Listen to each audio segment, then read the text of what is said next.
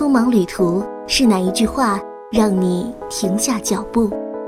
孤单生活是哪个篇章触动你的心灵？九四一阅读早茶，各位听众，欢迎收听阅读早茶，我是西西。今天节目我们要说的是遇见，谁遇见了谁？都会是一个美丽的意外，一起来看看那些书页里的美丽遇见吧。今天的第一本书是来自于米奇·阿尔伯姆的《你在天堂里遇见的五个人》。米奇·阿尔伯姆是美国著名专栏作家、电台主持、电视评论员，此外还是活跃的慈善活动家。二零零三年。阿尔伯姆六年磨一剑的小说《你在天堂里遇见的五个人》问世。小说讲述的是一位八旬老人艾迪的故事。艾迪是一个海滨游乐场的维修工人，在他八十三岁生日那天，他为了从一部坠落的游乐车下面救出一个小女孩，不幸丧生。当他醒来的时候，他已经来到天堂，但是。天堂并不是他想象中的伊甸园。他在天堂里遇见了五个人，这五个人中有他失去的亲人、熟人，以及完完全全的陌路人。他们逐一向艾迪讲述和解释了他生活中似乎和他毫不相关的故事和联系，揭示出这样一个道理：所有的生命都是互相关联的，就像是河底的卵石，一个牵连一个。艾迪终于领悟到，他在人世间自以为毫无意义的生活，其实正是他生命的价值所在。米奇·阿尔伯姆是一个哲学家，一个很出色的生活哲学家。他书中的人物平淡无奇，故事似乎也是这样，但是在他笔下描绘出的思想却是非常的深刻，让人久久回味。很多人的人生都是相似的，有着不好不坏的家庭、工作、另一半，过着不好不坏的日子。于是我们常常质疑人生：像这样不好不坏的活着有什么意思？我有时候也会有着相似的疑惑，不过这样的质疑也仅仅是停留在质疑。而这本书，内容简单，却对这样一个大众的疑惑有了新的见解。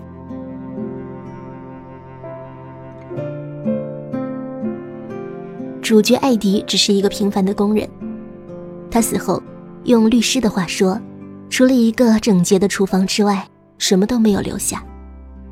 没有值得夸耀的成就，没有丰富的遗产，甚至没有一儿半女。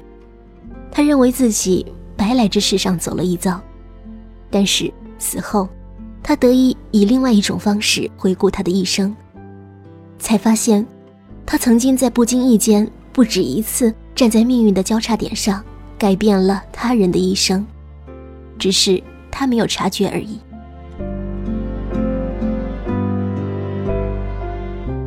最后，他终于明白，原来认真过完每一天，全心去爱，就已经是对生命最好的诠释。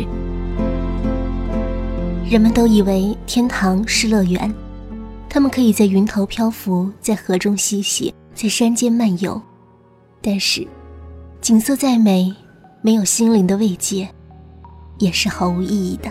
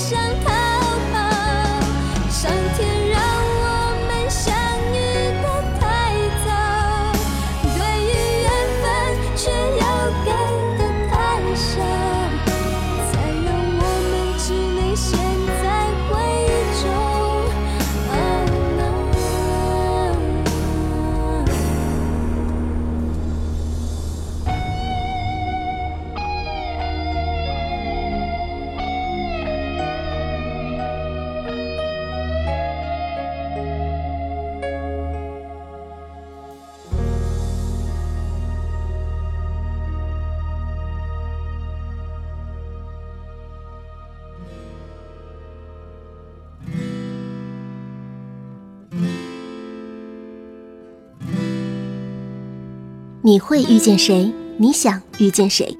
今天阅读早茶的关键词是遇见。前段时间，西西看了某个外国的谈话节目，节目当中谈及了中西方家庭文化的差异。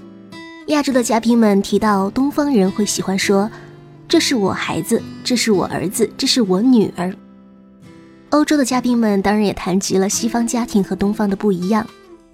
我还记得有一个男生说了这样一段话。他说，他母亲曾对他说：“父母和孩子是一种遇见，你不是属于我个人的，你就是你。”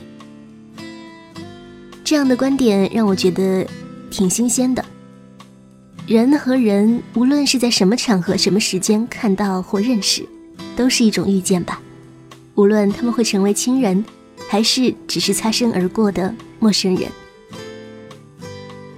今天的节目第二本书是一本写给女儿的爱的书写，我想遇见你的人生，作者杨照，二零一二年出版。我想遇见你的人生可以说是感性的作者杨照的缩影，倾吐心思，反思现实，期许未来，书写父女俩日常生活当中的点点滴滴和人生感悟。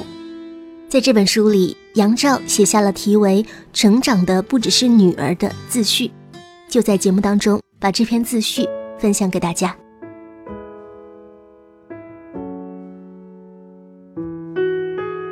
自序成长的不只是女儿。最早动念想的是写十二封长长的信写给女儿长大之后读。那时候她才三岁多吧。当然不可能懂得我写了什么，像是放进玻璃瓶子里置入海中的瓶中书。经过多年波涛浮沉，才到达初识岁月至暗的女儿手中。展读发现，在他小时候，爸爸曾经如此想象、期待过他的人生。十二个主题都想好了，当然都是我自己在成长过程中累积出来的关怀：文字、阅读、音乐、壮游、古典、自然。几封信快速写完了，还有几封开了头就搁在书桌上。搁着也就搁着了，一直到二零零八年，女儿三年级了，进入很爱发问的时期，而且保持着一种坚持要得到答案的态度。常常她问了一个问题，我自然的反应啊，这个你不会懂了。他会说：“你讲啊，我不懂也没关系。”他问的问题很大一部分关系生活的意义。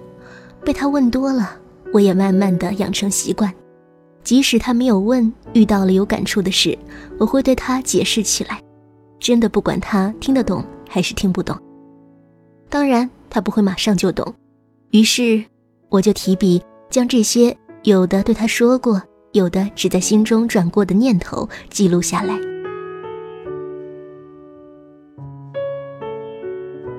前后记录了三年。今年夏天，他从小学毕业，为他而写的生活笔记也有了一本书的分量。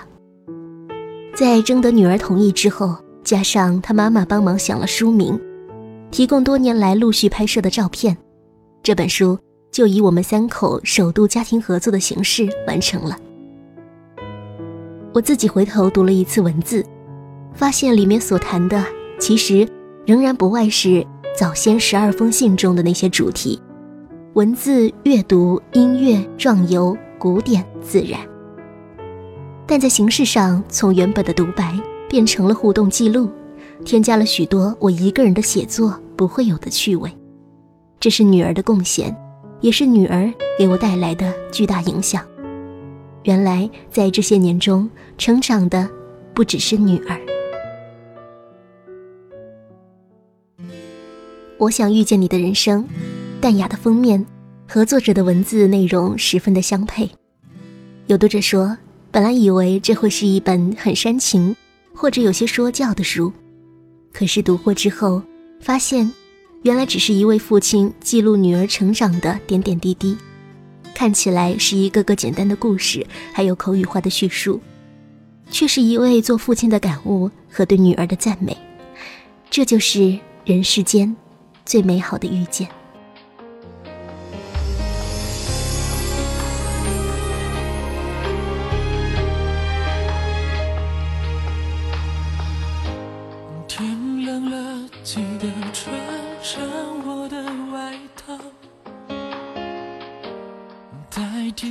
在无法给你的拥抱，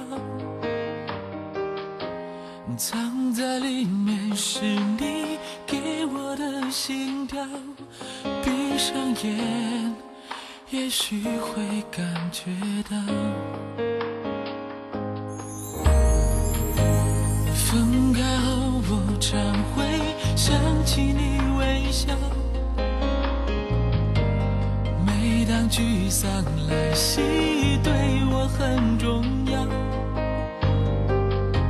相互习惯于你记忆的味道，多希望一直这样美好。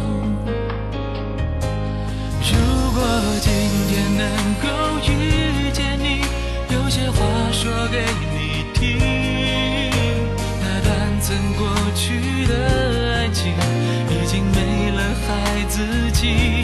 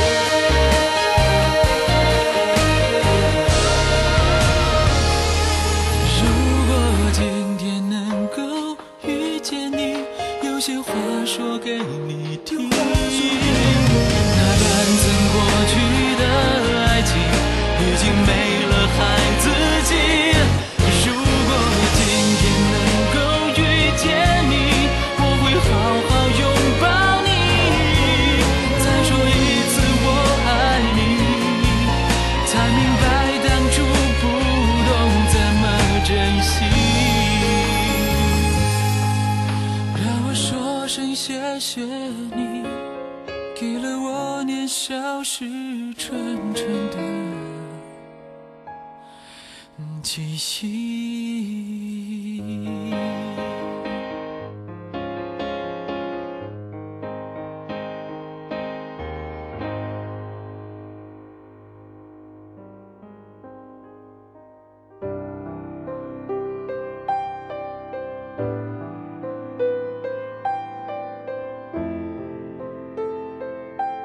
有时，你想找寻一条安静的街道，我来到你的城市，走过你来时的路，想象走进街角的旧书店，那里有老式的木窗、泛黄的招牌，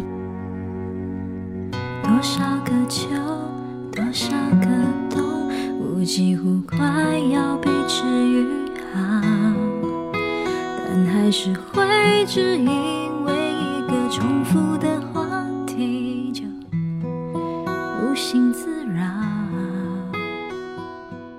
随意翻开书的某一页，忘记时间，忘掉烦恼，只想看文字里的风景。在您耳边的是九四一阅读早茶。若不想问，若不想被通知到，就把祝福留在街角。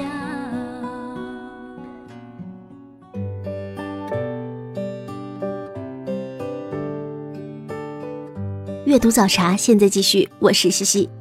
今天的第三本书来自于张德芬，《遇见未知的自己》。张德芬担任台湾电视新闻记者、主播多年之后，在美国加州大学洛杉矶分校取得了企管硕士的学位。二零零二年开始，他受到启发和指引，辞去了高薪的工作，专心研修瑜伽及各类的心灵成长课程。多年来，他学习了各种不同的心灵成长以及心理治疗的方法，并且博览中英文有关著作。透过时时刻刻活在当下以及观察自己的修炼，得到了许多灵性及个人成长方面的心得体悟，取得了中国国家心理咨询师的执照。今天要分享的这本书《遇见未知的自己》，女主人公名叫若琳，从名校毕业。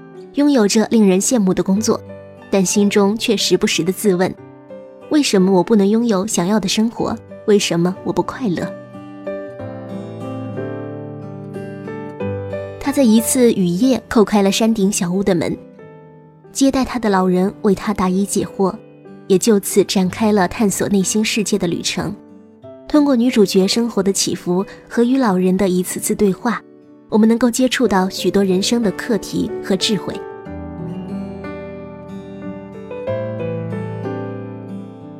书中女主人翁不断纠结的生活状况，时时闪现的童年阴影，工作中的棘手，婚姻中的失意，在很多人的生活当中或多或少的都出现过。一个出轨的丈夫，一对挑剔的姑婆。一个笑里藏刀的同事，一个无处寻得哪怕是片刻清静的处境。这样的现状放在任何一个女人身上，都是生命不可承受之重。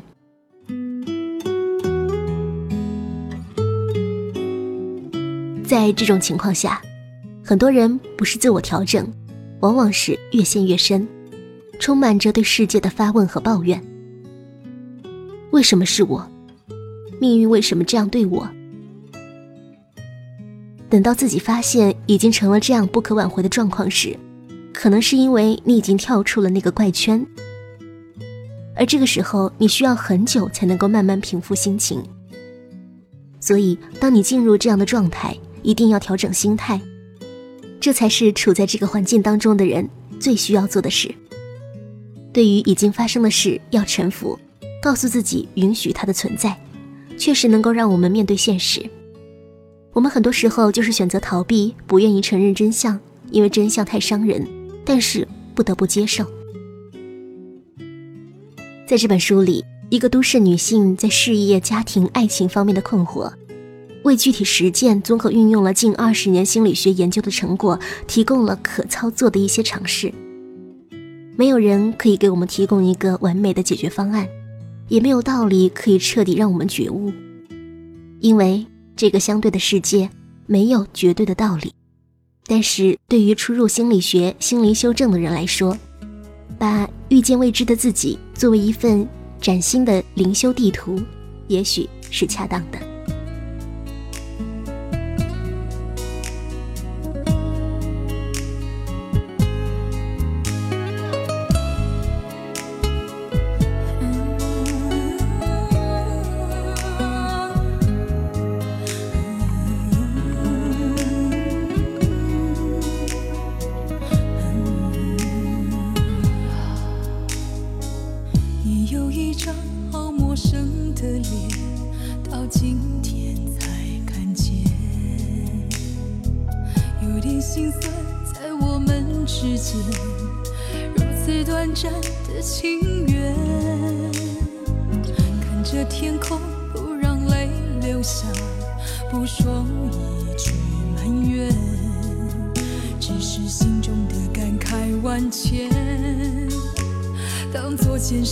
正向前。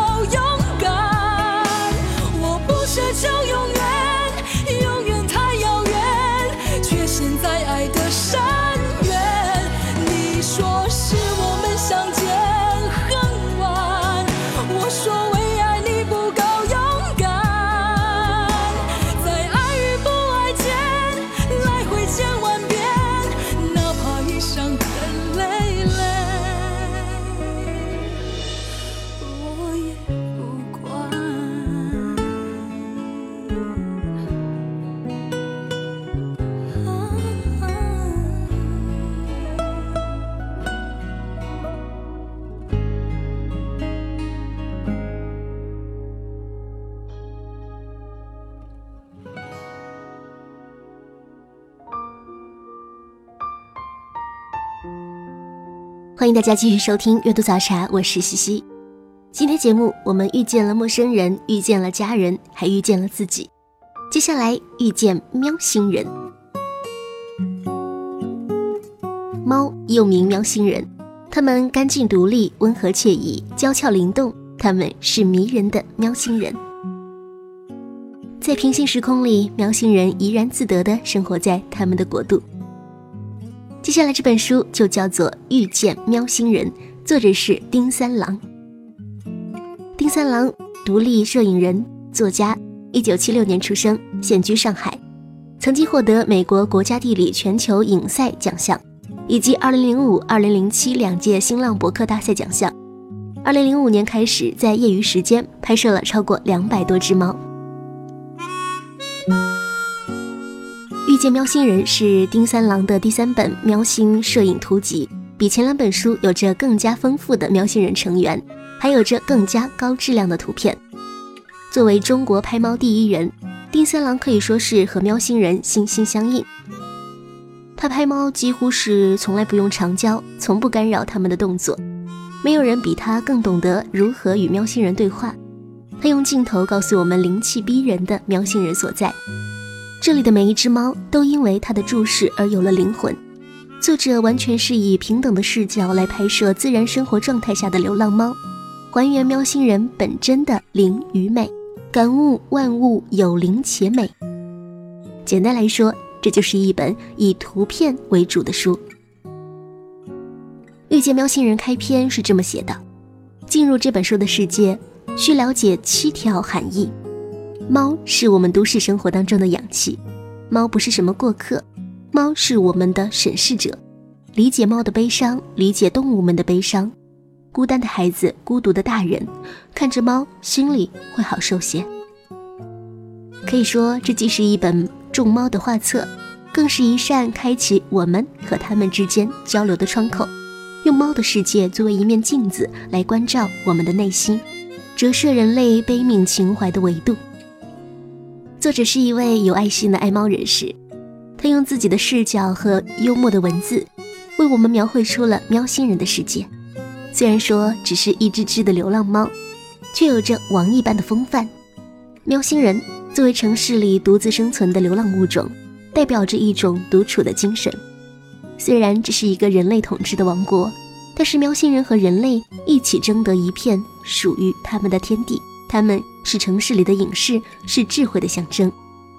这本书也告诉我们，人和动物之间应该建立起亲密的友情，前提是需要安静，环境的安静和心灵的安宁。就好像是作者说的那样，我们现在正在失去他们和整个世界，因为我们并不真正的理解安静。无论是遇见人，还是遇见小动物，每一场遇见，都是一段缘分。我的脆弱坚强，互相作战，理性与感性是去平衡感。不想让自己活在过去的遗憾。问宇宙它是否还爱我吗？这问题早就有答案。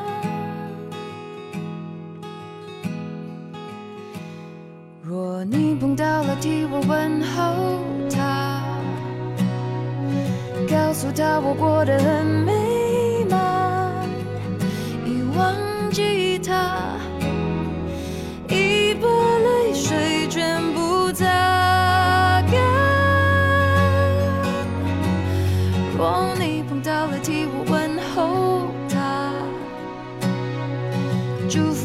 他的另一半不在乎他，不在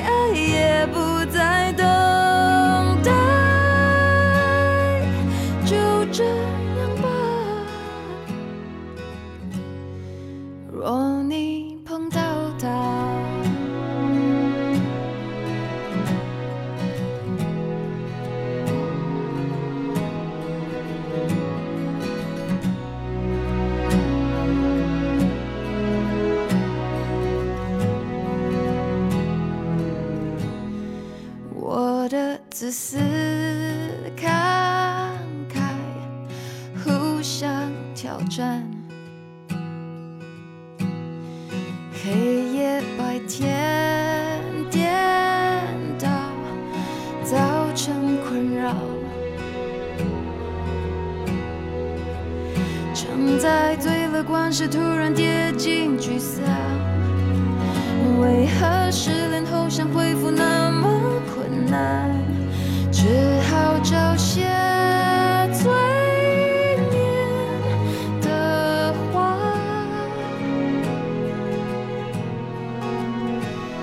若你碰到了替我问候他，告诉他我过得很美满，已忘记他，已把泪水全部擦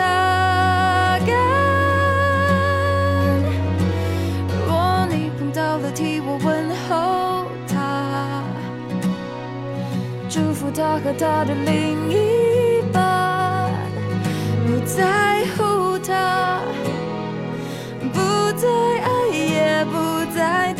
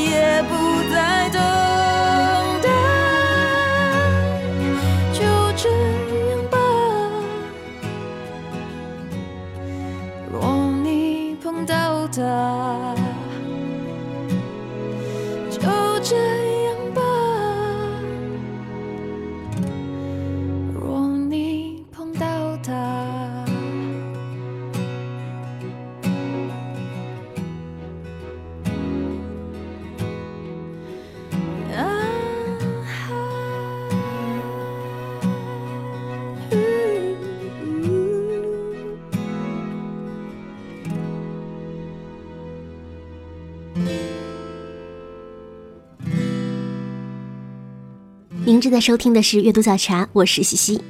今天的最后一本书是《遇见孩子，遇见更好的自己》，这是今天分享的第二本亲子有关的书了。《遇见孩子，遇见更好的自己》是三位美国教育专家写给天下父母的心灵成长课，作者是塞西·高夫、戴维·托马斯和梅丽莎·切瓦特桑。塞西高夫是教育学博士、心理辅导师、职业咨询师，明日之星青少年咨询部主任，曾经多次接受电台邀请，在节目中担任嘉宾，是各类亲子活动以及教师培训项目当中广受欢迎的主持人，已经出版了五部作品。戴维·托马斯，社会学博士，长期为《家长生活》杂志撰稿，多次受国家级电视台和电台邀请担任嘉宾，现就职于明日之星。负责男性及男孩咨询部工作。梅丽莎·切瓦特桑，教育学博士，明日之星创始人以及执行主任，教授过研究生课程，并受邀在多家美国及加拿大电视台和电台担任嘉宾。呃，其讲座在家长、教师以及不同年龄段的儿童当中广受欢迎。遇见孩子，遇见更好的自己。这本书中认为，父母教育孩子往往不因为爱，而是出于害怕。正是父母心中的这些怕与爱，让家庭教育陷入误区。比如，很多人是在做自己童年时代憧憬的父母，把自己幼年时希望拥有的东西奉献给现在的子女，于是教育子女更多的是在满足父母自己，而不是孩子们的需要。再如，大多数父母一门心思指导子女，教授他们技能，纠正他们的过错，却忘记了亲子关系最重要的元素，那就是和孩子们共享快乐时光。与他们一起欢笑，一起成长。根据几十年的心灵辅导以及教育子女的经验，作者指出，要解决子女的问题，首先得解决父母的问题，后者才是最重要的。正如书中所言，之所以成为父母，不是要我们去书写孩子的人生，而是为了净化我们的心灵，让我们彻头彻尾地改变自己。只有明白这一点。我们才有机会进步、长大、成熟。你们的儿女其实不是你的儿女，他们是生命对于自身渴望而诞生的孩子。他们借助你来到这个世界，却并非是因你而来。他们在你身边，却并不属于你。你可以给予他们的是你的爱，却不是你的想法，因为他们有着自己的思想。你可以庇护的是他们的身体，却不是他们的灵魂。陪他长大，并努力在这个过程当中做更好的自己，这就是这本书的主旨：遇见孩子，遇见更好的自己。今天的阅读早茶就是这样，我是西西，我们下期再会。